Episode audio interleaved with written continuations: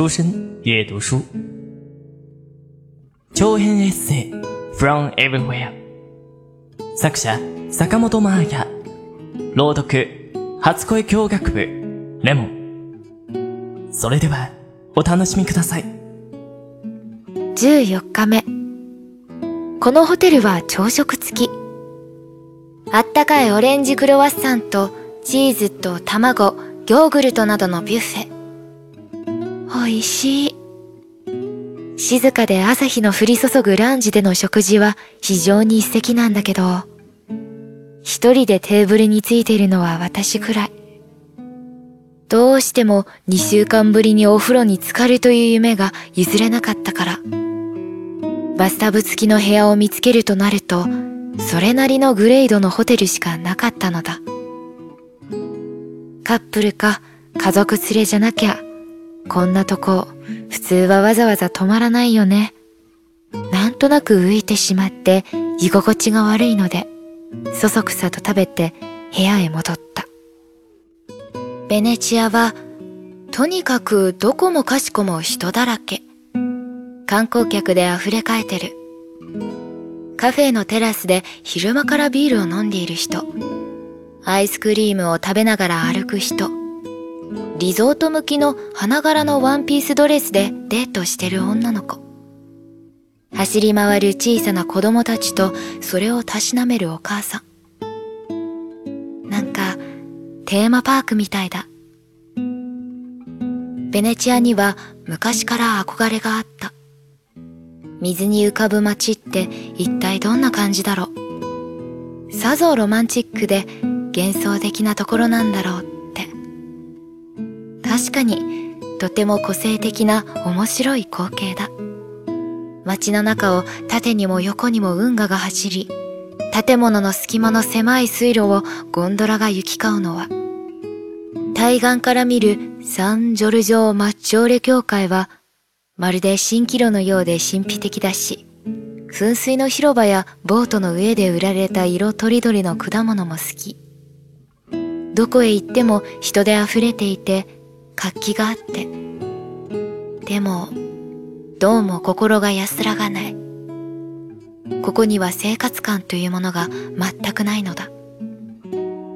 終わることがないお祭りをずっと繰り返しているような気分。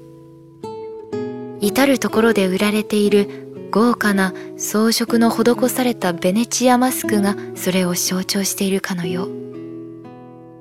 マスクをつけると普段とは違う自分に浸れるように、この街にいると、いつもの自分を忘れて少し大胆になってもいいよって言われているような気になっちゃう。もちろん、そういう非日常感がこの街の魅力の一つでもあるんだろうけど、楽しげな観光客たちの表情とは裏腹に、投げ捨てられたゴミが路地のあちこちに山積みになっているところを見ると、がっかりする。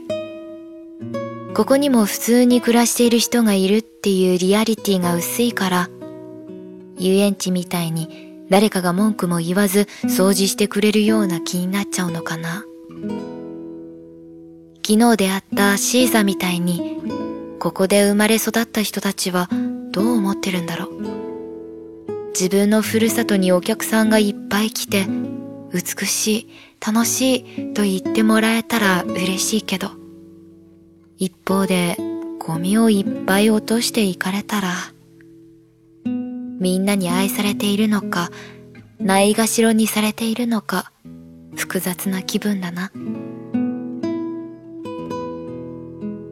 サンマルコ広場を通りかかった時、ちょうどサンマルコ寺院の鐘が鳴り、それがとっても面白い響きだったので、また録音した。最初の鐘がゴーン、ゴーンと鳴り出して、臨調するように音程の違う別の鐘の音が一つ、また一つと増えて重なっていく。ヘッドフォンで聞いてみると、人混みの喧騒が鐘の音にかき消されてスーッと遠のいていく感じがとても幻想的この鐘の音といくつかの駅で録音してきた駅のホームの音や列車の走行音、車内アナウンスの音源をメールでラジオのディレクターに送った。電車の音が好きなんだね。鉄道オタクの中でも音フェチのことを音鉄って言うんだよ。って返事のメールに書いてあった。へえ、知らなかった。じゃあ私、音鉄かも。イタリア語での挨拶は、こんにちはが、ボンジョールノ。ありがとうが、グラッツェ。そして、美味しいは、ボーノ。この京丹風が結構ポイント。イタリア人はみんな声が大きくて元気なのだ。好了，今日的文章先读到这里，未完待续，期待大家下一次收听。关于栏目的建议和想法，可以填写在下方的评论栏中与我们互动哦。